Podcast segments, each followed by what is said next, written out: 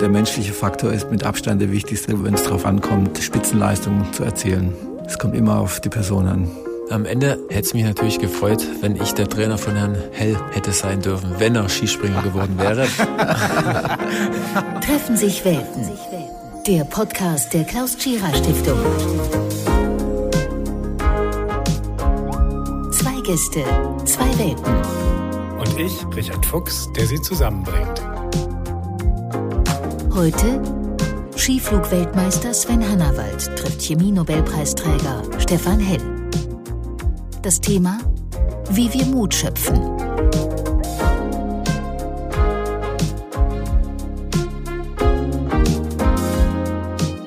Ich bin nur dann mutig, wenn ich das Vertrauen habe, was ich tue, also das Skispringen zum Beispiel, weiß, wie das funktioniert. Dann bin ich mutig genug, etwas mehr zu geben, weil ich wissen möchte, ob das auch noch funktioniert. Das ist für mich der Mut. Ich sehe mich nicht als Hasardeur. Ja, also dieser Nervenkitzel in dem Sinn, das habe ich nicht gebraucht. Insofern stellt sich die Frage, war es mutig, den Weg zu gehen, den ich gegangen bin? Ja, kann man schon sagen, dass es mutig war.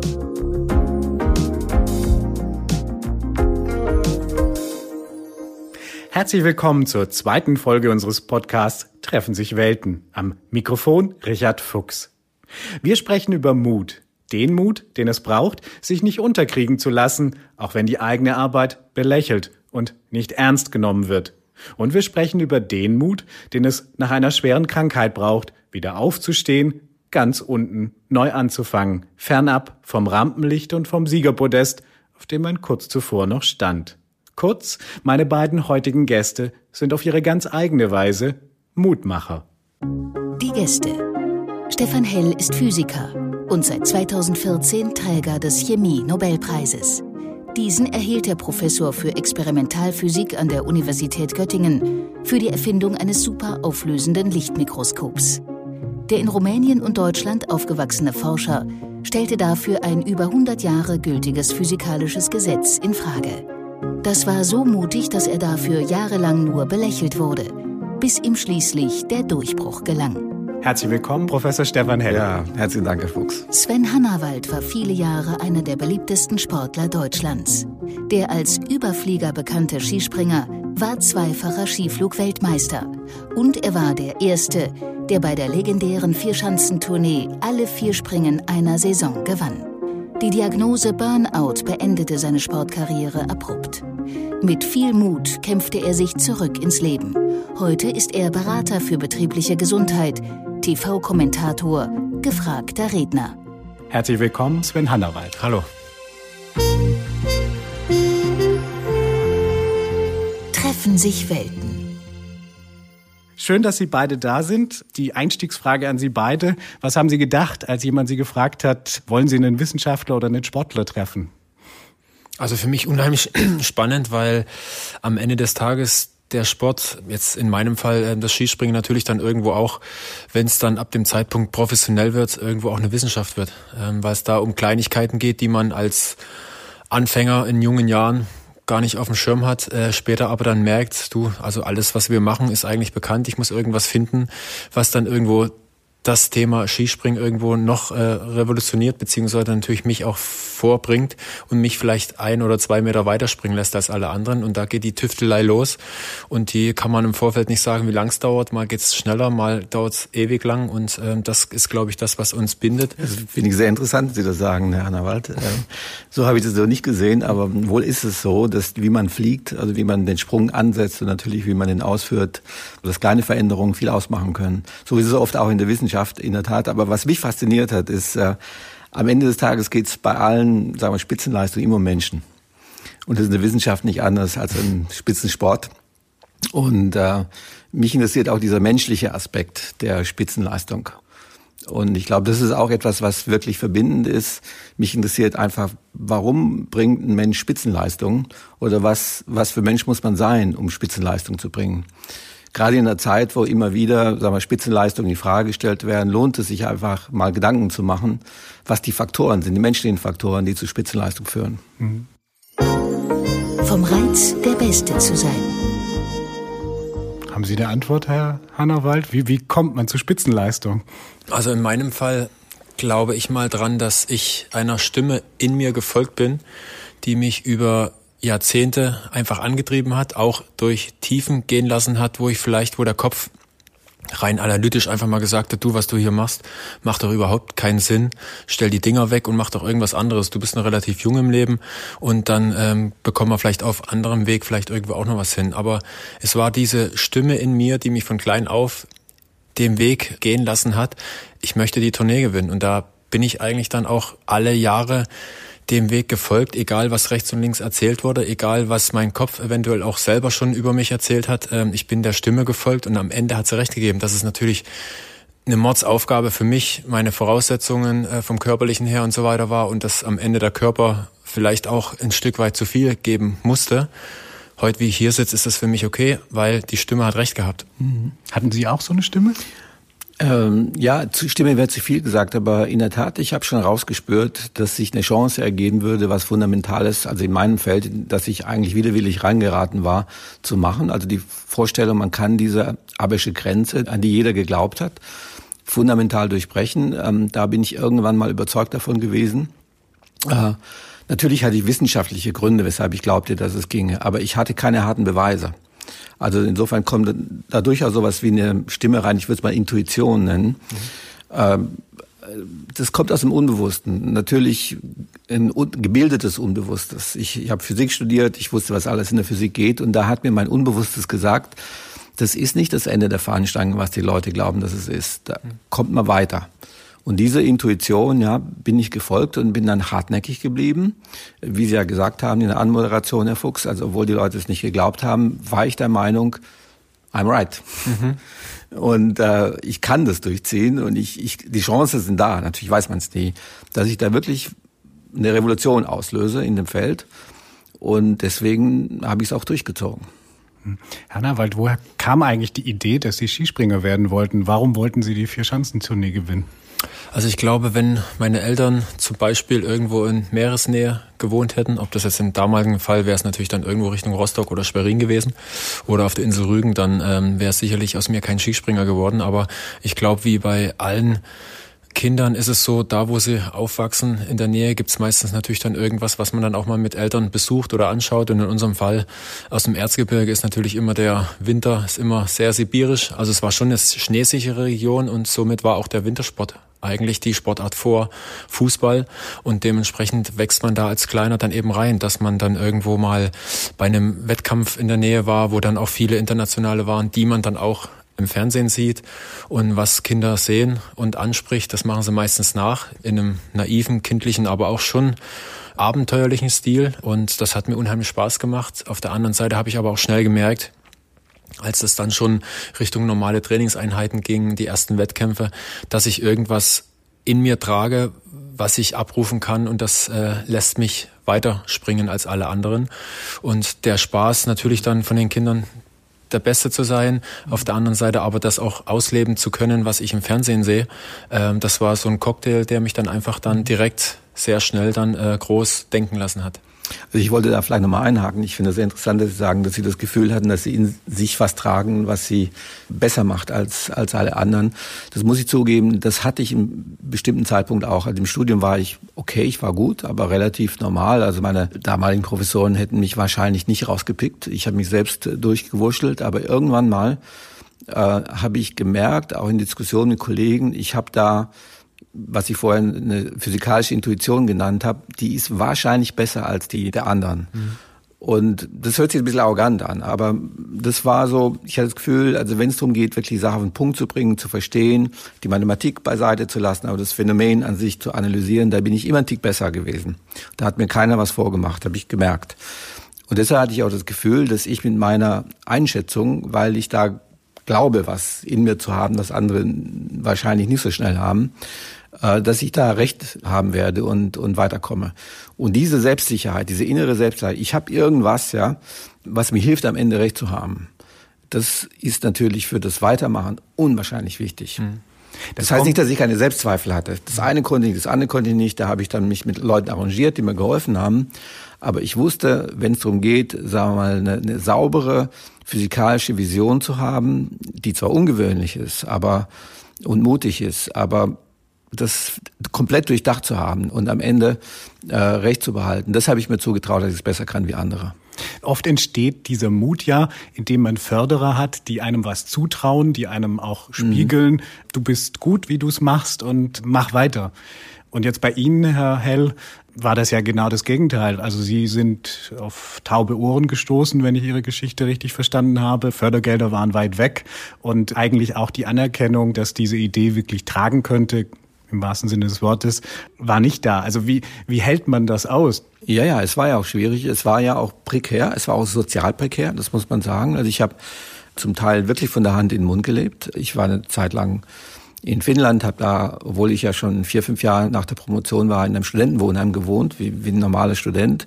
Ich hatte vier, 5.000 D-Mark auf dem Konto, mehr hatte ich nicht. Und mein einziger Besitz war ein Opel Kadett mit vielen Bäulen. Und mit dem ich mal hier in Heidelberg über die Neckarbrücke gefahren bin. Und dann war vor mir ein, so eine Betonmischmaschine und die hat sich gedreht und hat dann einmal so mit dem Beton äh, alles über die Motorhaube gekippt und das habe ich nicht mehr abgekriegt. Also der, der war nichts mehr wert. Also den hat mir auch keiner abgekauft. Das war alles. Aber trotzdem, ich war beseelt von dem Gedanken, ich habe da eine Idee, von der ich glaube, A, dass ich das Feld besser verstanden habe wie jeder andere. Da reicht mir ein zweiter, reicht mir da nicht das Wasser. Also das Gefühl hatte ich schon. Und ähm, ich muss nur die Chance kriegen. Wenn ich die Chance kriege, ist die Wahrscheinlichkeit groß. Ich war nicht hundertprozentig überzeugt, aber aber gesagt, die Wahrscheinlichkeit ist sehr groß, dass ich eine Revolution äh, einläute und die nicht ganz unwichtig ist. Und allein die Vorstellung, dass es so weit kommen könnte, hat mir den Mut gegeben, weiterzumachen.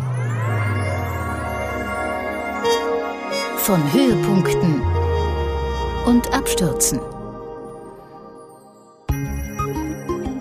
Bin ja Autorennen gefahren, ich spiele natürlich auch Fußball oder Tennis, alles wunderschöne Sportarten, aber es kommt nichts an Skispringen ran. Herr Hell, waren Sie eigentlich Fan von Sven Hannawald, also der große Skispringer ich hab, Ich habe mir viele äh, ja, Tournees angeguckt. Ja, Ist absolut, so? ja, ja, absolut. Okay. Natürlich, Sie waren ein voller Begriff. War natürlich auch eine Motivation, heute herzukommen, ja, okay. kennenzulernen, sage ich ganz ehrlich. Okay. Und äh, ich fand ich fand es toll. Ich habe noch die Bilder im Kopf, im Fernsehen natürlich, wo Sie da oben stehen. Also ich wenn wir schon von Mut sprechen, ich hätte nie den Mut, da oben hochzugehen und dann ins Tal zu schauen. Also da würde mir wahrscheinlich schwindlig werden. Mhm. Aber wahrscheinlich kann man das auch lernen, kann das trainieren von Anfang an, dass man da diese Selbstsicherheit kriegt. Aber ich muss sagen, ich habe vor, vor Skispringen großen Respekt. ja, also ich, der wird natürlich auch von mir Tag zu Tag immer größer, weil das ja auch im Nachgang im Gegensatz zu Fußball oder Tennis eine reine Vertrauenssportart ist. Also wenn du das dann tagtäglich grob oder gefühlt machst, dann ich habe mich mal irgendwann auch so fast so gefühlt, ich könnte das, glaube ich, auch mit Augen zu, weil ich dann wirklich so tief in den ganzen Abläufen war, wenn ich mich dann oben abstoß, wie lang es dann dauert, wenn wir durch den Radius im Anlauf fahren, wie wir da zusammengepresst werden mhm. durch den durch den Radius und die Geschwindigkeit. Und wenn es dann wieder loslässt, habe ich ein Gefühl gehabt, wann dann der Tisch kommt und so weiter. Also ich habe es natürlich nie gemacht mit Augen mhm. zu. Ja, ja, ja, ist vielleicht auch besser so gewesen, aber einfach so tief waren wir in dem ganzen Ablauf drin. Und das ist aber auch das, wenn wir dann mal aufhören, und heute, wie ich hier sitze, weiß ich ganz genau, wenn ich die Augen zumache, ich habe den Ablauf drin, ich weiß genau, wie es sich anfühlt, was ich zu tun und zu lassen habe. Ich vertraue dem aber nicht mehr und deswegen mache ich es nicht. Jetzt einfach von hier, wie wir sitzen, äh, überrascht mich einer draußen vor der Tür und sagt, guck mal, ich habe dein Material von früher, lass uns doch mal nach Oberstdorf fahren und nochmal gucken, ob es geht. Würde ich nie machen. Also nie freiwillig. Und das ist so ein bisschen das, ich bin ja Autorennen gefahren, ich spiele natürlich auch Fußball, wenn es noch äh, die Familienzeit erlaubt oder habe auch Tennis gespielt. Alles wunderschöne Sportarten, aber es kommt nichts an Skispringen ran. Wir hören noch mal in den entscheidenden Moment von Ihrer Karriere rein. Diesen einen Sprung, der in die Geschichte eingegangen ist, in Bischofshofen 2002. Jetzt die Befreiung. Auf geht's, Sven Hannawald.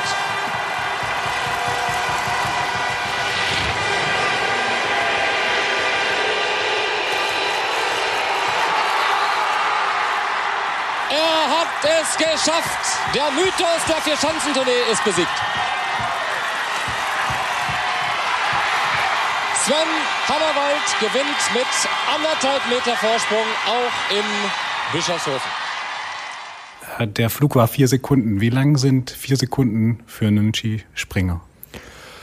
Ist eigentlich eine Ewigkeit. Bewusst bekommt man es eigentlich gar nicht so mit, sondern parallel irgendwo merkt man, okay, das dauert ja echt lang, bis wir da unten sind, weil wir natürlich aktuell dann immer mit dem beschäftigt sind, unsere ganzen Sensoren abzugleichen. Passt alles noch? Ähm, Ski ist da, Arme und so weiter. Und wir gleichen ja dann eben auch ähnlich wie ein Flugzeug immer mit so kleinen Bewegungen einfach aus. Und da sind wir primär beschäftigt damit, was ja auch gut ist, aber bekommen natürlich auch beiläufig mit, wie schön sich's anfühlt, was das für ein tolles Gefühl ist, dann eben auch ja, mit zwei Ski, aber ohne Turbinen und so einfach durch die Luft zu äh, fliegen. Natürlich beim Skifliegen nochmal umso mehr. Und äh, das sind einfach die Momente, die man, an denen man sich dann einfach auch erfreuen ergötzt äh, und jedes Mal wieder, auch wenn es nicht klappt, äh, wieder so lange arbeitet, bis es wieder klappt. Mhm. Ich nehme an, Sie merken während des Fluges, wie weit Sie kommen, oder? Und merken Sie das nicht ganz? Doch. Ja, also unsere Sportart ist ja, das sind wir dann wieder beim wissenschaftlichen Thema, besteht ja aus Physik und äh, Aerodynamik. Ja. Und diese zwei Parameter musst du dann einfach mit der menschlichen Komponente, weil wir dann auch irgendwo immer unterschiedlich groß sind, unterschiedliche Winkel beim Abheben haben, unterschiedliche unterschiedlich schnellkraftkräftig sind. Also jeder für sich selber muss sich so ein bisschen in die größeren äh, Sphären eingliedern und das natürlich bestmöglich. Und da sind wir eben bei der Kleinstarbeit, die es dann eben darum geht, äh, uns dann eben abzuheben. Und da hat man natürlich dann eben auch ein Gefühl, wie es ist, wenn man rausspringt, wo ein Punkt ist, wo man eigentlich gar nichts merkt, aber einfach kurz vertrauen muss, um dann die nächste Komponente wirken zu lassen, das Aerodynamische, wo es sich dann einfach auch wieder mitnimmt. Und das sind so Dinge, die, die haben mich auch schon immer fasziniert und dementsprechend auch egal, was ich gemacht habe, ob Motorsport oder so, habe ich mich immer mit den kleinen Dingen beschäftigt, weil das andere, das Natürliche, das kann natürlich dann jeder, der Spaß hat am, am Autorennen fahren oder am, am Fußball spielen oder worum es auch geht, der kann das natürlich machen. Aber ähm, das Gefühl, immer dann doch noch was zu finden, was einen besser macht, das hat mich, egal was ich mache, schon immer angetrieben.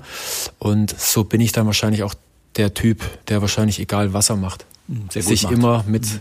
kleinen Dingen. Also am mhm. Anfang habe ich das, bin ich das Kind und mach's spaßig und so weiter. Mhm. Aber währenddessen merke ich schon, boah, das ist echt cool. Aber wie wär's denn, wenn ich jetzt zum Beispiel das und das noch so mache? Und dann habe ich ja direkt das Ergebnis. Also ich bin dann auch direkt wieder der Tüftler, der es einfach immer verbessern möchte, egal was er tut. Was denkt man in diesem, diesem einen Moment, auf den man sich so lange vorbereitet hat? Was hat man da im Kopf? Also heute, ähm, wenn ich das immer wieder höre oder, oder auch dann die Bilder dazu sehe, bin ich natürlich irgendwie auch ein bisschen, ja, weiß jetzt nicht, ähm, nicht peinlich berührt, aber einfach so ein bisschen äh, zurückhaltend, weil ich dann auf der einen Seite trotzdem aber auch stolz bin, aber irgendwie nie geglaubt hätte, dass der kleine Sven von damals es trotzdem schafft, egal wie der Weg dann eben auch war. Und mit dem Burnout äh, war die Rechnung natürlich schon relativ teuer, aber, aber wie gesagt, das ist einfach temporär und man muss einfach daraus lernen. Aber dass ich es dann irgendwo geschafft habe und äh, auch noch als erster mit, mit allen vier Siegen, das sind natürlich so Sachen, da weiß ich ganz genau, dass ich unheimlich dankbar bin, weil es vor mir ja dann auch, glaube ich, 15 Springer schon hätten schaffen können. Es sollte irgendwie sein und ich durfte derjenige sein, der am Ende ganz oben steht die Rechnung wäre schwieriger, wenn ich jetzt auch Burnout hätte und das Ganze durchleben hätte müsste über die Jahre und hätte vielleicht nur sagen können, ich habe zwei Weltcups gewonnen. Dann wäre natürlich die, die Rechnung schwieriger für mich selber gewesen. Aber dadurch, dass ich den Kindheitstraum von dem kleinen Sven am Ende erfüllen konnte, war mir die zweite Seite egal, weil die konnte ich wieder regeln. Ich brauchte halt einfach nur die Zeit, die ich aber mir genommen habe. Vom Mut, neue Wege zu gehen. Ich habe gewusst, das ist eine Intuition, Sie können es in Ihrer Stimme nennen. Die Physik, die Welt, die Natur, die steht hinter mir. Und weil die hinter mir steht, habe ich den stärksten Verbündeten, den man sich je vorstellen kann. Das ist die Natur an sich. Herr, die Vier-Schanzentournee der Wissenschaftswelt oder noch viel mehr ist bestimmt äh, der Anruf, den Sie bekommen haben, dass Sie den Chemie-Nobelpreis gewinnen werden. Was geht einem im Kopf vor? Um ganz ehrlich zu sein, ich war überrascht. Ich wusste natürlich, dass das Thema, wie man auch in der Wissenschaft sagt, heiß ist. Das, das war mir klar.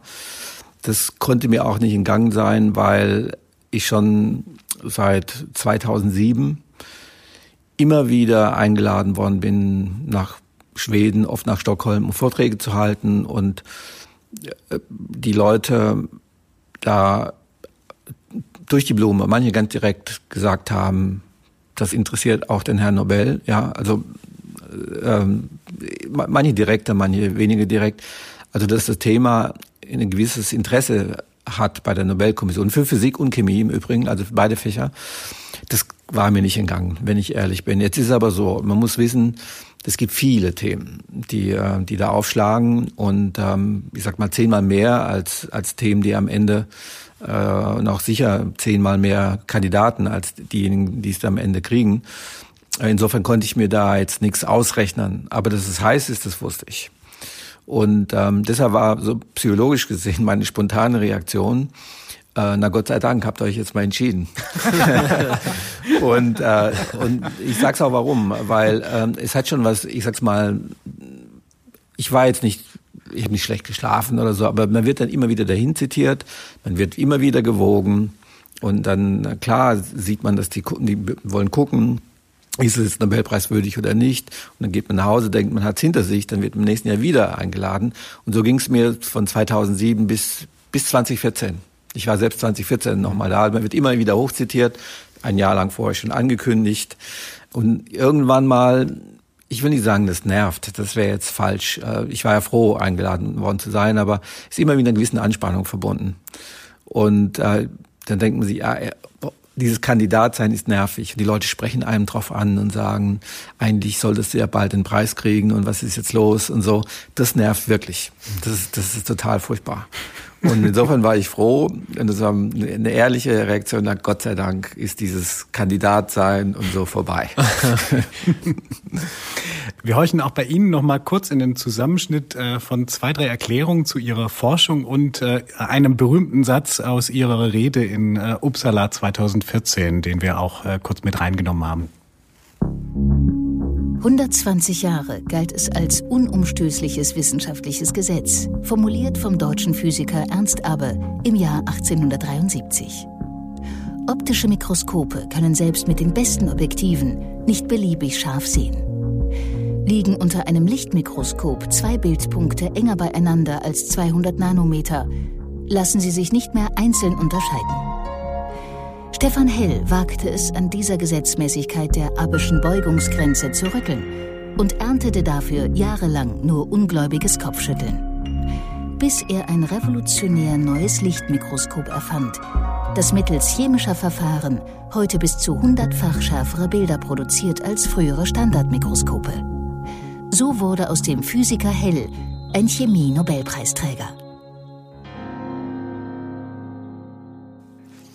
Sometimes the solution to a 100 years old problem can be shockingly simple.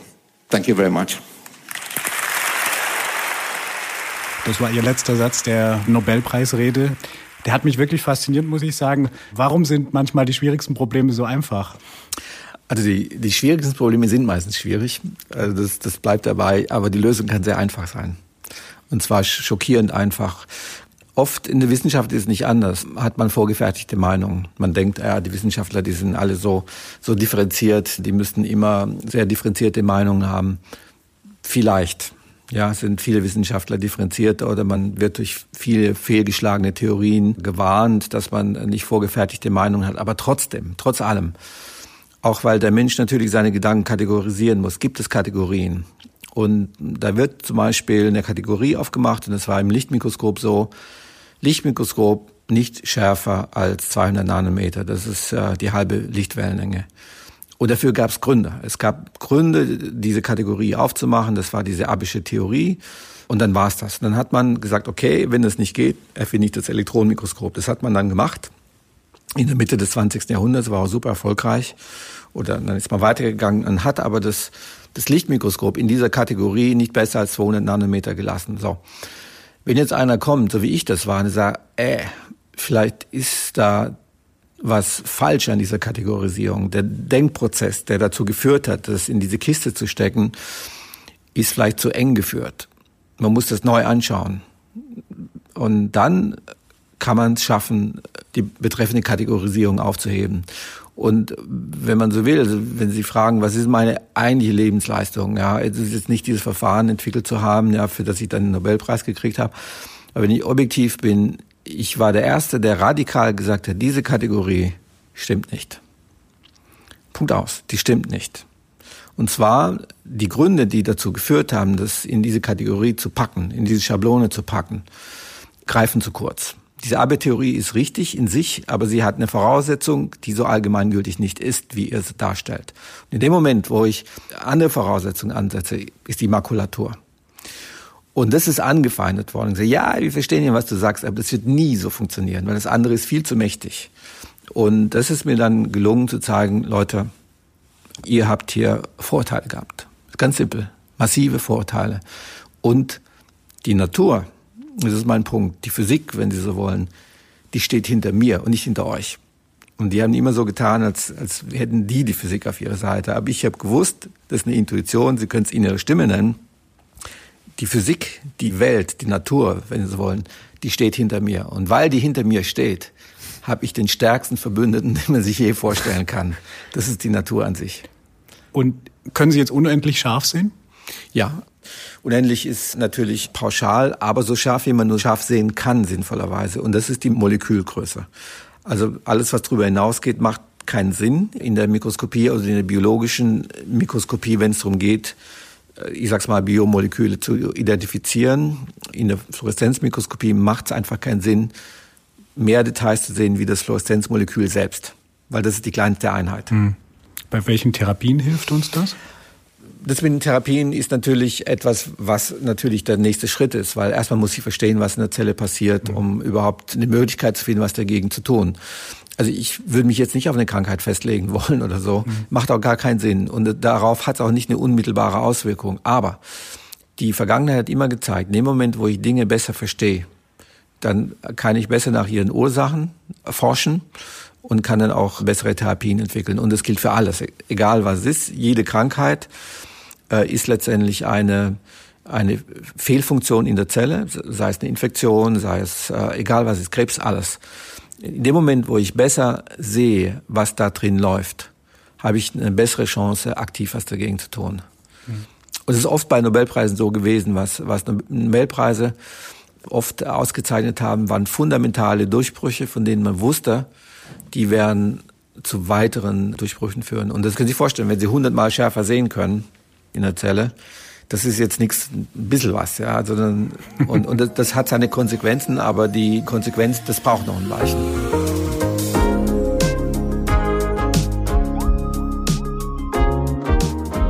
»25 Jahre Klaus Tschira Stiftung«. 25 Jahre Förderung von Naturwissenschaften, Mathematik und Informatik. 25 Jahre Wissenschaftskommunikation.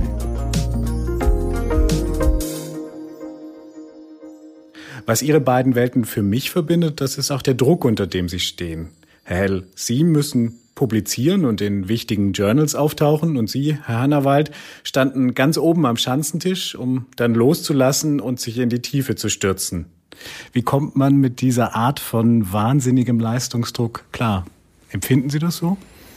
Also ich glaube, wir als Sportler wachsen rein, beziehungsweise ich würde es, glaube ich, so beschreiben fürs Allgemeine, dass man in größere Aufgaben auch Zeit braucht, äh, reinzuwachsen. Also da gibt es, glaube ich, keinen, der noch nie irgendwas davon gehört oder gelesen hat und würde eine Aufgabe, die höchste Priorität hat, direkt meistern. Den gibt's glaube ich nicht, sondern jeder hat irgendwo eine Vorgeschichte, muss aus den Dingen, negativ wie positiv, lernen und für sich mit seinem Gefühl oder die Intuition ähm, dann auch ähm, einfach den Weg gehen und herausfinden und dann aber auch dem Weg vertrauen. Und da gibt's natürlich immer Störfeuer rechts und links von den altgewohnten, ach, das kann er doch sein lassen, funktioniert doch nie, sondern die einfach lernen auszublenden, auf der anderen Seite aber auch wichtige Informationen von außen aufnehmen zu können, so den Unterschied. Und das ist so ein, so ein Lernprozess, mhm. der dauert einfach. Äh, wichtig ist nur, dass man weiter, wenn die Stimme oder die Intuition dabei bleibt, du, wir machen das richtig, auch wenn es rechts und links brennt und der eine sagt, komm, wir sollten was anders machen,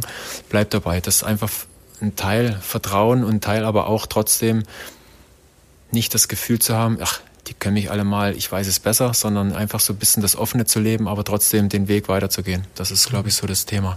Absolut, kann ich nur zustimmen. Also in der Tat, ich meine, ich, wie Sie ja sagten, ich hatte ja Kritiker, die gesagt haben, das wird nicht funktionieren, das kann man bleiben lassen, das, was will der eigentlich? Äh, ist ja nicht so, dass das alles Spinner waren oder dass die grundsätzlich falsche Argumente hatten. An den Argumenten war was dran. Ist keiner vorher geschafft. Das mit der Lichtwellenlänge ist natürlich ein hartes Argument. Und die ersten Ideen, die ich hatte, die haben natürlich schon gezeigt, man kommt weiter, aber es war noch nicht so der richtige Durchbruch. Und dann haben sie naja, aber weiter wird es wieder ja nicht kommen. Aber wenn man auf seine, seine Intuition, innere Stimme sozusagen vertraut und weiß, ah, wenn es einer rauskriegt, dann bin ich das, ja. Also nach, nach dem Motto, weil ich da wirklich dran glaube und eine positive Einstellung habe und da auch ein Alleinstellungsmerkmal dann entwickelt sich aus dieser Intuition, aus diesem Selbstbewusstsein, ein gesundes Selbstbewusstsein, nicht, nicht, nicht Überheblichkeit, gesundes Selbstbewusstsein, mehr als man denkt. Denn vieles kommt, in meinem Fall, wo es darum am Ende ging, dann letztendlich doch ein Mikroskop zu haben, das scharf abbildet, kommt noch hinzu, dass die technischen Entwicklungen links und rechts einem helfen. Das heißt, die Laser sind besser geworden, die Computer sind besser geworden, ist alles besser geworden, da kann ich nichts für. Aber die Leute haben unterschätzt, dass auch Entwicklungen links und rechts stattfinden, die dann der Idee, wenn sie grundsätzlich richtig ist, Nährstoff verleihen. Und, äh, und das, das kam alles hinzu. Aber wie Herr Hannawald richtig gesagt hat, man braucht diese Zuversicht, dass man am Ende recht hat. Und die Kritiker muss man wahrnehmen. Die haben ja Argumente. Vielleicht stimmt ja das eine, man muss es positiv für sich verarbeiten und sagen, hey, die haben vielleicht dem einen an Punkt gar nicht so recht. Vielleicht sollte ich da das eine oder andere berücksichtigen. Aber der Kurs stimmt. Hm. Und ich ziehe den Kurs durch. Und ich habe das Gefühl, ich kann das reißen. Kann es trotzdem einen Vorteil haben, wenn man irgendwie permanent unterschätzt wird? Also ist das genau der Kick, den man vielleicht ja. dann doch braucht? Das ist ein guter Punkt. Also man, man kann das nicht pauschalisieren. Aber natürlich hat man auch als Außenseiter Vorteile. Und zwar, keiner rechnet mit einem. Das hat auch Vorteile, weil man kann dann quasi out of the blue da sein. Ähm, man hat wenig zu verlieren. Das ist auch ein Punkt.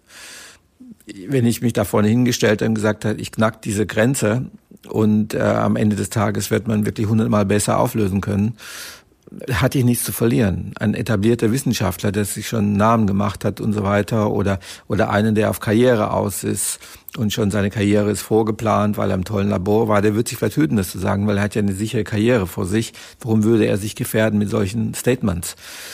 Das hatte ich nicht. Ich war sozusagen der Außenseiter. Ich hatte keine tolle Karriere vor mir. Ich hatte nichts zu verlieren. Ich habe mich da hingestellt und habe mir das, habe das gesagt, was ich gedacht habe, das richtig ist, ohne Rücksicht auf Verluste. Ich hatte nichts zu verlieren. Und da hat man Vorteile. Insofern, um die Frage zu beantworten, ja, es kann Vorteile haben, wenn man Außenseiter ist, in der Tat.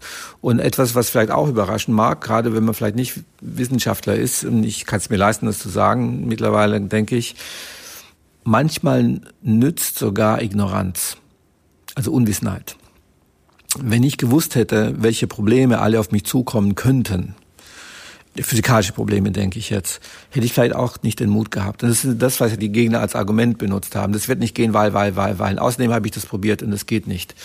Und dadurch, dass ich aber sozusagen Frischling war und es nicht alles wusste, habe ich es gemacht.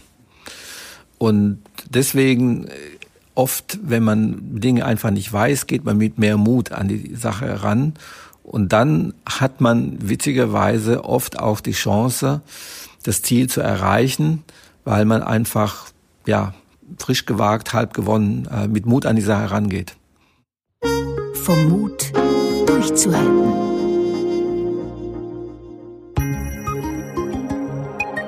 Man darf nicht erwarten, wenn eine neue wissenschaftliche Theorie eingeführt wird, dass ihre Gegner wenn sich herausstellt, dass die Theorie richtig ist, sich als überzeugt erklären, sondern was passiert ist, dass diese Gegner dieser neuen Theorie Zug um Zuge aussterben und die junge Generation die neuen Theorien auf eine natürliche Art und Weise aufnimmt. Wann passiert eigentlich Fortschritt und was braucht es dafür, dass man dieses Zutrauen hat? Ich denke, der Fortschritt äh, der lässt sich nicht aufhalten im Moment, wo der Erfolg da ist. Ähm, am Ende des Tages ging es ja beim Mikroskop darum, die schärferen Bilder zu haben. Ich meine, dafür ist ein Mikroskop da, damit ich Bilder krieg. Und ein scharfes Bild hat natürlich mehr Informationen. Und als es klar geworden ist, dass man die Schärfe nicht steigert, indem man das Fokussieren besser macht die Lichtwellenlänge kürzer macht, ja, wie man sich das früher vorgestellt hat, sondern indem man einfach an und ausspielt mit den Molekülen, war das nicht mehr aufzuhalten. Das war eigentlich der Auslöser für das gesamte Feld, dass es über das Molekül geht. Das Bild macht man und die Schärfe macht man über das Molekül und nicht über das Licht, über die Lichtwellen.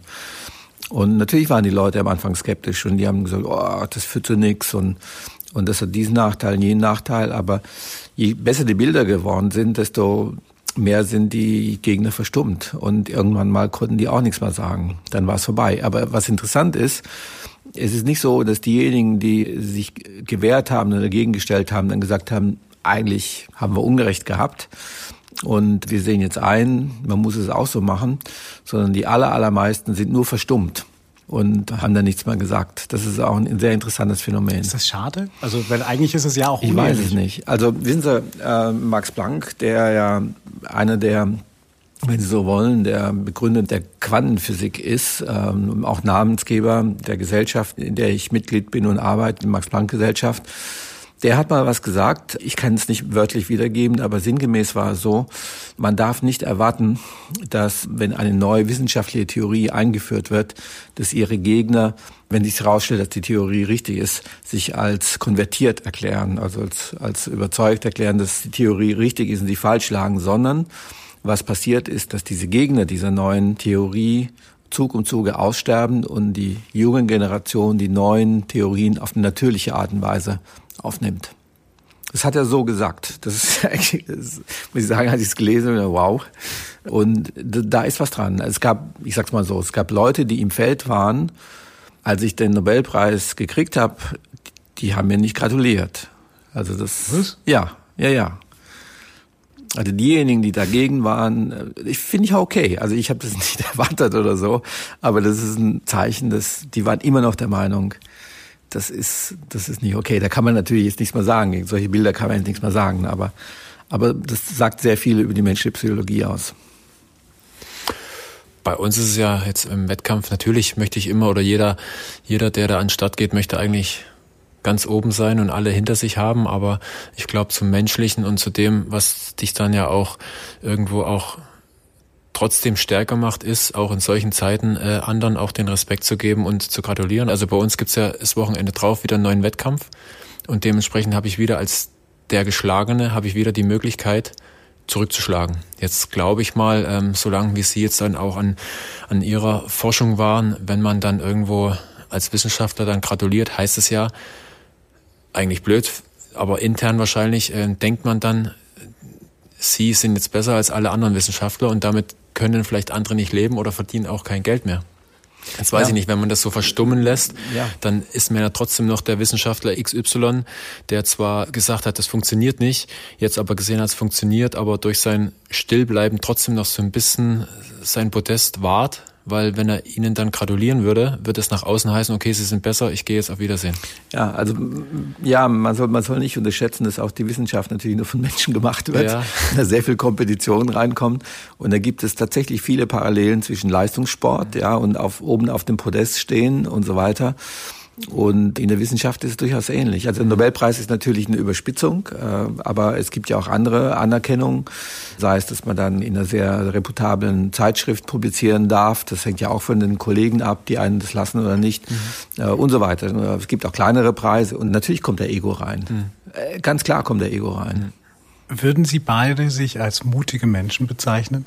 Mutig schon, aber halt eben nicht der Mut, ähm, den man vielleicht irgendwo aus jugendlichem Leichtsinn kennt und sagt, zum Beispiel äh, im Schwimmbad, ich bin noch nie von einem 10-Meter-Turm gesprungen, ich gehe direkt hoch und springe rein, würde ich nie machen. Also das, ähm, wenn man so Mut beschreiben würde, würde ich sagen, bin ich nicht mutig. Ich bin nur dann mutig, wenn ich das Vertrauen habe, was ich tue, also das Skispringen zum Beispiel, weiß, wie das funktioniert, dann bin ich mutig genug, da noch mehr zu geben, weil ich weiß, ich, ich weiß, wie es funktioniert und dementsprechend bin ich frei, etwas mehr zu geben, weil ich wissen möchte, ob das auch noch funktioniert. Das ist für mich der Mut. Aber das Mutprobenthema, das ist für mich 50-50 und hat dann irgendwas mit, äh, ja, bin ich jetzt der ganz Große oder liege ich vielleicht für zwei Wochen im Krankenhaus? Das brauche ich nicht.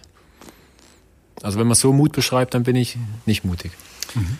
Ja, ich, also mir geht's durchaus ähnlich. Ich sehe mich nicht als Hasardeur.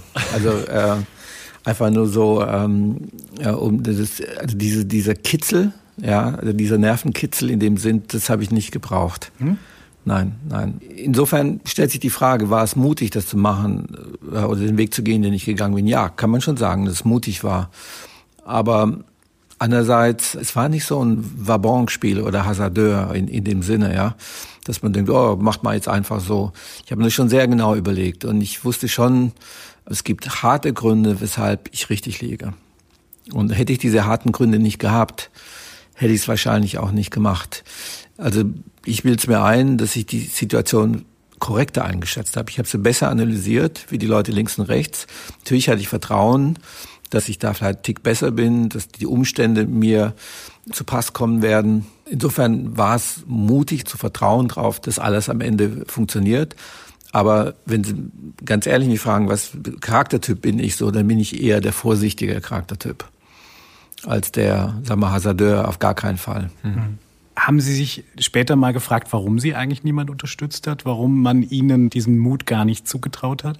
Naja, es war sehr exotisch. Ne? Es war eine sehr, sehr ungewöhnliche Idee. Also wenn man jetzt 30 Jahre zurückgeht, äh, ich will keine Anekdoten erzählen. Also ich habe dann schon explizit gesagt, ich glaube, ich kann diese abische Grenze überwinden und man wird irgendwann mal radikal bessere Bilder kommen ich kann sagen, selbst mein, mein Doktorvater werde ich nicht vergessen. Das war schon nach der Promotion, kam dann, da habe ich mal einen Vortrag in Heidelberg gehalten, kam dann nachher zu mir und sagte, mein Kollege sagte, sag ihm doch, er soll aufhören zu behaupten, dass er diese Grenze durchbrechen kann, weil sonst wird es schwierig und er kriegt keinen Job. Ja, und viele Leute haben das gesagt. Also hör auf damit, weil damit begibst du dich ins Unglaubwürdige und das wird dir die Karriere kosten. Und äh, ja, also das zeigt, wie die Leute damals getickt haben. Und ich habe gesagt, nee, das, ich, genau das will ich.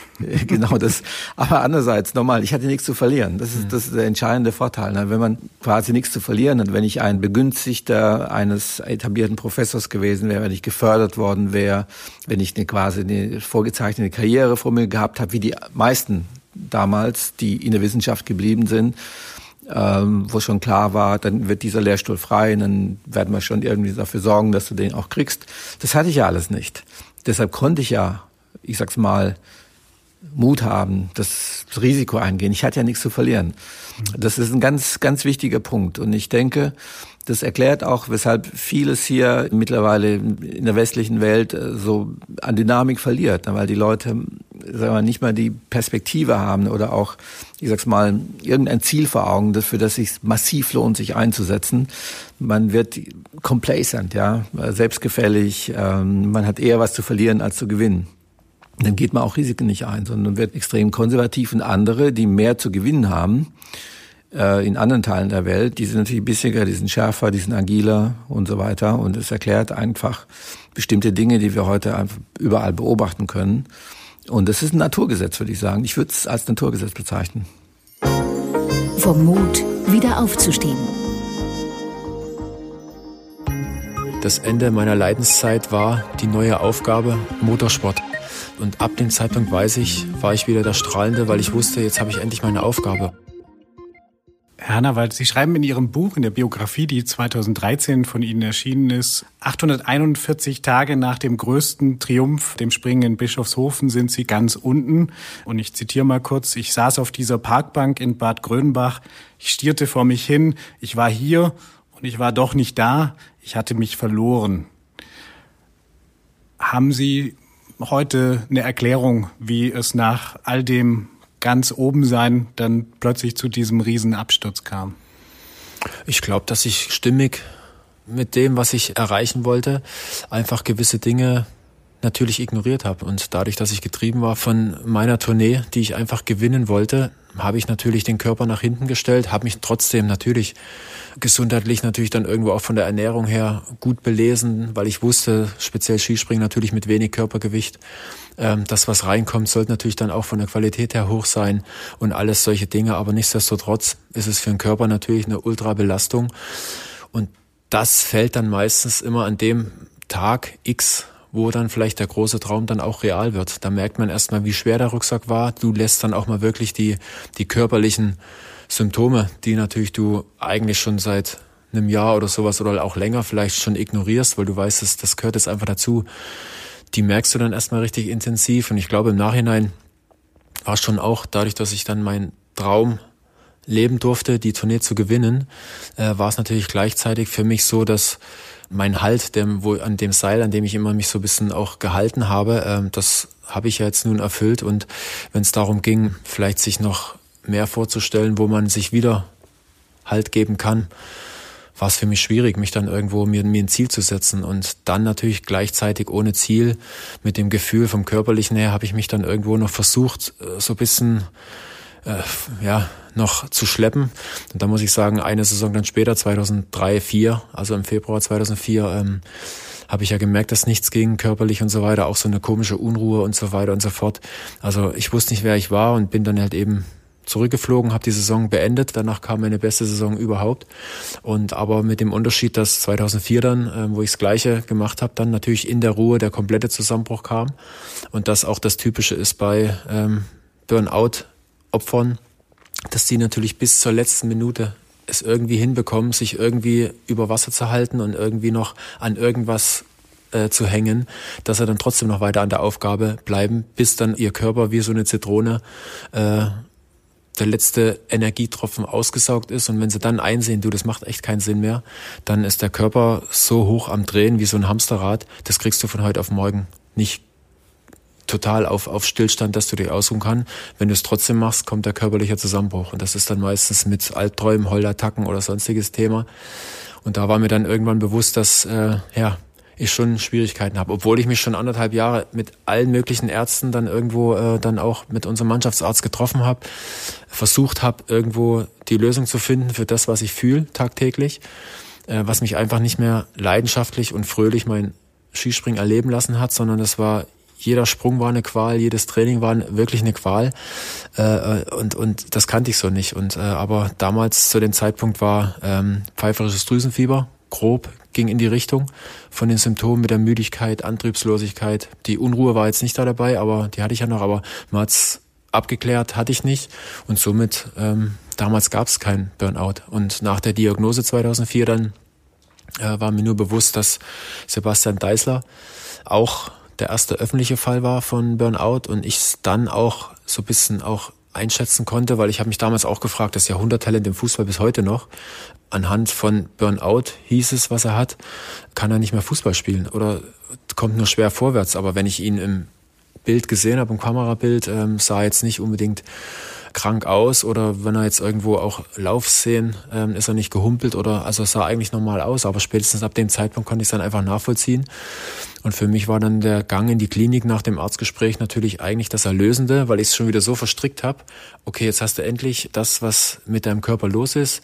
Jetzt gehst du schnell in die Klinik, lässt dich da ein bisschen wieder aufpeppen und nach der Klinik kannst du endlich wieder so befreit Skispringen, wie du es gewohnt warst. Das ist dann nicht mehr wird, war mir damals nicht klar. Heute, wie ich hier sitze, ist die Rechnung für mich am Ende null. Mir geht's wieder gut. Ähm, ich habe viel gelernt über mich selber und kann natürlich dann auch das zukünftige Leben auch mit Energie und Freude bestreiten, wo, wo ich vielleicht nach der Klinik nie wieder dran geglaubt habe. Sie waren nicht sauer, dass Sie sich ausgebeutet nee. haben für nee. Ihren Traum? Ich hätte jetzt heute und hier ein Problem, wenn ich zwei Weltcups gewonnen hätte und den gleichen Weg ab der Klinik dann über viele, viele Jahre dann auch hätte gehen müssen, um dann heute wieder hier zu sitzen und auch wieder Freude am Leben zu haben, Energie zu haben für neue Aufgaben.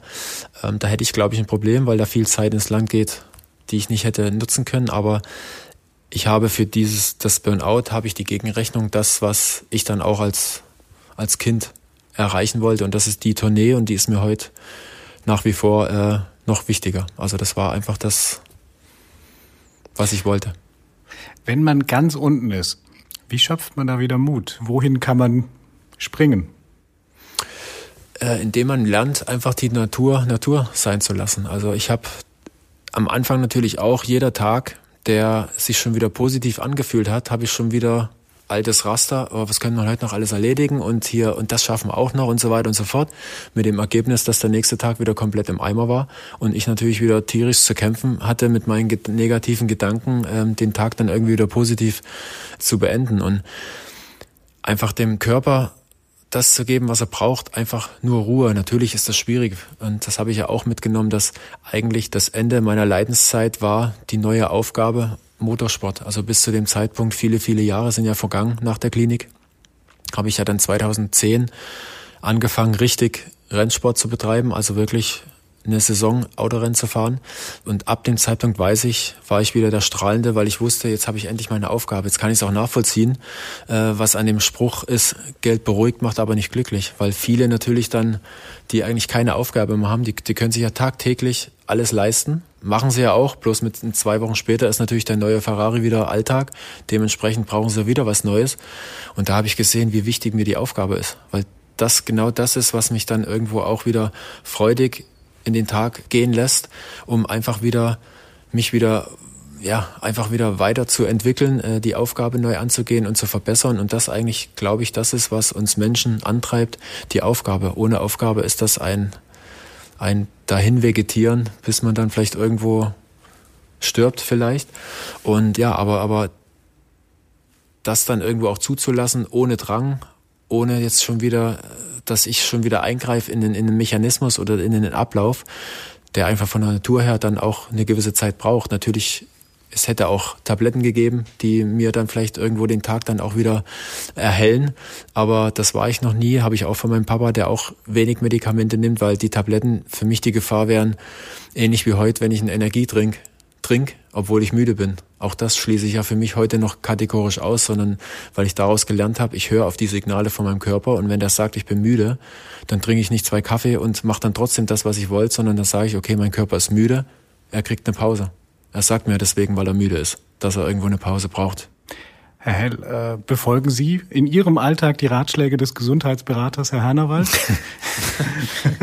also ich, er hat ja einen sehr wichtigen Punkt, nämlich, dass man ähm, äh, ja seiner Intuition folgt. Also wenn man der Meinung ist, okay, jetzt ist genug, dass man auch sagt, das ist genug. Ähm, äh, klar, wenn man das Gefühl hat, man kann mehr leisten, aus welchen Gründen auch immer, dass man das dann macht, aber dann muss man auch happy sein mit dem, was man äh, geleistet hat. Na, ich kann das sicher nachvollziehen. Ich meine, auch in meinem Bereich, in der Wissenschaft, muss man ja auch Hochleistung bringen, auch punktuelle Hochleistung bringen. Und äh, die Wissenschaft hat ja eine sehr unbarmherzige Seite. Das ist ein bisschen ähnlich wie beim Sport. Die ruht ja nie. Das heißt, man hat ja immer Konkurrenz und es ist ja immer ein Wettbewerb gegen die Zeit. Und immer der Entdecker ist derjenige, der belohnt wird und derjenige, der der zweite ist, der dritte ist, den normalerweise, den vergisst man. Mhm. Oder der hat eigentlich wenig von. Und es gibt der Wissenschaft natürlich einen enorm sportlichen Charakter. Und die hört ja auch nie auf. Also es ist ja nicht so, dass man sagt, okay, jetzt habe ich da was gemacht und jetzt ist es Ende der Fahnenstange. Das geht immer weiter. Und es kommt und auch nach den Verfahren, ja, die, die ich erfunden habe, wird es auch andere geben. Und es wird andere Leute geben, die wahrscheinlich noch was Neues machen. Genauso wie ich was Besseres gemacht habe, wie die Leute, die vor mir waren. Das waren auch ganz tolle Leute.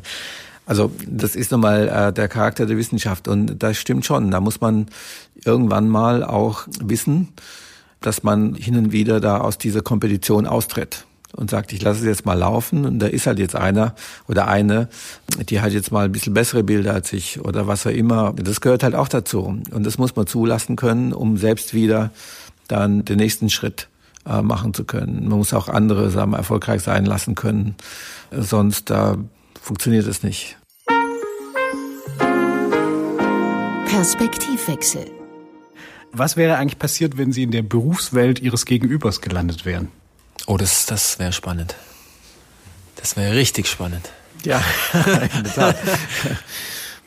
ähm, ich zögere jetzt, weil, weil ich war als Kind leider, ich nicht total unsportlich, das, das würde ich nicht sagen, aber in Sport war ich immer schlecht, aus welchen Gründen auch immer. Insofern kann ich es mir schwer vorstellen. Ähm, ich habe gerne Fußball gespielt, also mhm. als Kind auf der Straße. Und ich hatte keinen Bezug zum, zum Wintersport. Also da, wo ich aufgewachsen bin, gab es die Möglichkeit überhaupt nicht. Ich weiß es nicht. Also ich, natürlich glaube ich schon, dass wenn ich, sagen wir mal, Skispringer geworden wäre, dass ich so gestrickt gewesen wäre, dass ich hätte sehr erfolgreich sein wollen. Mhm. Das kann man sicher sagen. Also dieser Wille zum Erfolg, der ist mir sicher in die Wiege gelegt. Ob das jetzt gut ist oder schlecht, ich will das gar nicht werden, aber ich wollte erfolgreich sein. Das ist definitiv so. Vielleicht nicht um jeden Preis oder vielleicht auch doch, das kann ich nicht sagen, aber Ehrgeiz hatte ich. Und das hat man mir auch nachgesagt, so in der Verwandtschaft. Das kann ich mir noch in Sinn, äh, in der Situation, da ach, wollte ich irgendwas machen. Und dann war eine Tante von mir und die sagte, dieses Kind hat einen Willen, das ist unglaublich. da war ich so sechs oder so, ja. okay. Also ich muss immer einen starken Willen gehabt haben, ja. Okay. Also ich glaube, dass ich schon Bewegung gebraucht hätte. Aber nichtsdestotrotz merke ich ja selber, dass mich auch sowas dann interessiert, wie es dann auch funktioniert und deswegen ich auch versuche ein bisschen nachzufragen, um einfach auch zu verstehen, wie es funktioniert. Also ich als Wissenschaftler wüsste hundertprozentig, dass ich mich natürlich auch komplett in eine Welt reingesteigert hätte, die aber jetzt nicht fremdgesteuert gewesen wäre, sondern ich sicherlich hätte ich mich in ein Thema reingesteigert, aber auch eben mit der Intention oder der inneren Stimme, weil ich weiß, von allem, was ich bis dahin irgendwo auch aufgenommen habe, habe ich ein Gefühl, es verbessern zu können. Und dementsprechend hätte ich mich natürlich da genauso reingesteigert. Sicherlich wahrscheinlich auch, ich meine, der Wissenschaft ist ja auch immer die Gefahr, dass man die auch betreiben kann allein und wenn es eigentlich Nacht ist, also sprich auch in meinem Fall, dann hätte mich der Ehrgeiz und der Perfektionismus, denke ich, auch zerfressen. Am Ende des Tages hätte ich natürlich heute, wie ich hier sitze, die Hoffnung, dass ich vielleicht auch einen Nobelpreis bekommen hätte, dass ich einfach sagen könnte, es hat sich zumindest gelohnt, ja. Aber vom Rangehen her, und das eint uns, glaube ich, beide, dass sie uns frühzeitig angemerkt haben, dass wenn wir uns in eine Welt reinsteigern, dann lassen sie uns lieber ruhig reinsteigern, haben sie weniger Probleme. Herr Hannawald, haben Sie es später mal bereut, den Mut gehabt zu haben, öffentlich zu machen, dass nach dem Höhenflug der Absturz kam? Oder haben Sie damit Frieden geschlossen, weil es auch wichtig ist, dass es diese Vorbilder gibt? Nein, also ich bin von Anfang an auch der Typ gewesen, der sich jetzt nicht von, vielleicht auch, äh, gibt ja auch Agenturen, die dann irgendwo ihren Helden dann in Glanz stehen lassen, äh, der alle möglichen Rekorde bricht und dann irgendwie nur positiv. Ich weiß ja, jeder, der was bringt, muss auch geben. Und alle, die ganz oben schwimmen, weiß ich ganz genau, dass da nicht alles Friede, Freude, Eierkuchen äh, vielleicht auf der privaten oder nicht sportlichen Seite ist. Und das war mir von vornherein immer, ich wenn ich in den Spiegel gucke, möchte ich mich sehen. Und da hätte ich schon das erste Problem morgens immer gehabt, wenn ich weiß, dass es mir eigentlich gar nicht gut geht, aber die Zeitung schreibt, das ist Wahnsinn. Also das ist eine Maschine und keine Ahnung, obwohl ich weiß, dass ich gerade ein Tief durchmache, aber nach außen, wenn ich die Tür aufmache, äh, muss ich wieder lächeln. Und das war für mich schon immer ein No-Go und ist auch heute noch ein No-Go. Und dementsprechend war es für mich jetzt kein Mut, nach außen das zu zeigen, sondern das war für mich ganz normal, dass die Leute sehen, dass ich zwar schön die Tournee gewonnen habe und mich da wirklich dann auch reingesteigert habe, aber natürlich jetzt aktuell erstmal eine kurze Auszeit brauche, weil ich meinen Körper halt überfordert habe. Und das macht mich menschlich und gibt natürlich auch vielen, vielen Menschen jetzt in der heutigen Zeit so ein bisschen auch den Rückhalt, dass sie sich auch trauen, einfach auch mal zuzugeben, dass sie vielleicht nicht können, obwohl sie vielleicht jetzt nicht in das Raster der Helden gehören, sondern also ich glaube eher, dass das Zugeben, dass es einem vielleicht nicht so gut geht, ähm, schon größer ist oder die größere Leistung ist, als sich da irgendwie zusammenzureißen und irgendwie eine schauspielerische Leistung abzubieten, äh, die aber dann, von der man meistens nichts hat. Hm. Herr Hell, Sie haben das physikalische Gesetz des deutschen Physikers Ernst Abbe ausgetrickst durch Ihre Innovation, durch Ihre Forschung. Ernst Abbe, nach dem wurde später ein Asteroid und ein Mondkrater benannt. Wünschen Sie sich ein Namensplätzchen auf dem Mars? so das mache ich mir überhaupt keine Gedanken. Ähm, also ich bin da vollkommen indifferent. Also wenn da einer auf die Idee kommen wollte, das zu machen, kann es gerne tun, aber ich würde jetzt auch nichts äh, dafür geben oder so. Also ohne jetzt arrogant wirken zu wollen. Wissen Sie, das, was wirklich das Schöne für einen Wissenschaftler ist, wenn er was macht und dann geht eine Idee hinterher nach und dann, dann stellt sich raus, dass die Natur tatsächlich so funktioniert, wie man sich das gedacht hat. Oder man entreißt der Natur ein Geheimnis. Und ich bin als Physiker natürlich in der geistigen Welt aufgewachsen, wo ich versucht habe, die Welt zu verstehen, also die physikalische Welt zu verstehen. Und diese physikalischen Gesetze, Prinzipien haben eine innere Schönheit. Das glaubt man äh, manchmal nicht, wenn man, wenn man nicht selbst Naturwissenschaftler ist. Aber das ist faszinierend zu sehen, wie die Welt funktioniert. Wirklich faszinierend. Und wenn man dann merkt, man entdeckt da was in dieser Vielfalt der Schönheit der Natur, was jemand bisher noch nicht entdeckt hat oder nicht gesehen hat, dann ist das unwahrscheinlich befriedigend. Man fühlt sich da sehr privilegiert, was herausgefunden zu haben oder was gesehen zu haben, was vorher, was man vorher nicht gesehen hatte. Man fühlt sich Teil des Ganzen. Und ich finde, dieses Gefühl, das lässt sich durch nichts äh, kompensieren. Also auch der Nobelpreis. Äh, der Anruf zu hören, man kriegt einen Nobelpreis das hat mir innerlich nicht so viel gebracht wie der Moment, als mir klar geworden ist, mit dem Lichtmikroskop wird man einfach Dinge sehen oder entdecken können, die man sich überhaupt nicht vorstellen hat können. Und das geht tatsächlich. Es war so eine Situation, wo mir das klar geworden ist, dass es unaufhaltsam ist und dass das wirklich kommt. Werde ich nie vergessen. Ähm, das war so am Nachmittag. Da, ich wusste immer, es wird wahrscheinlich irgendwie gehen, man, man, aber da ist mir klar geworden, das funktioniert hundertprozentig, das wird kommen, irgendwann wird man molekular sein.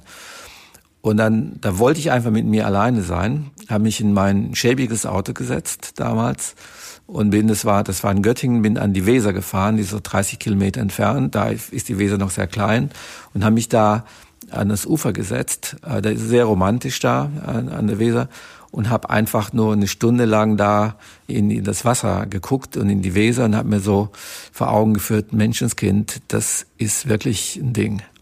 Und es wird wirklich den Lauf der Welt mit beeinflussen. Über kurz oder lang. Nicht von heute auf morgen, aber ich habe dafür gekämpft, dass es kommt, aber das kommt jetzt so sicher. Und so sicher wie die Weser jetzt da runterfließt in die Nordsee, so sicher wird es kommen. Und da können die Leute draußen sagen, was sie wollen. Und die haben da natürlich geschimpft und gesagt, alles Quatsch. Ähm, aber ich habe mich da einfach über den Dingen gefühlt. Es hat mich nicht interessiert, was die gesagt, weil ich wusste, egal was die sagen, das kommt sicher. Treffen sich Welten. Herr Hannawald, Herr Hell, vielen Dank, dass Sie sich auf diese Reise mit uns begeben haben. Was nehmen Sie aus unserem Gespräch heute mit?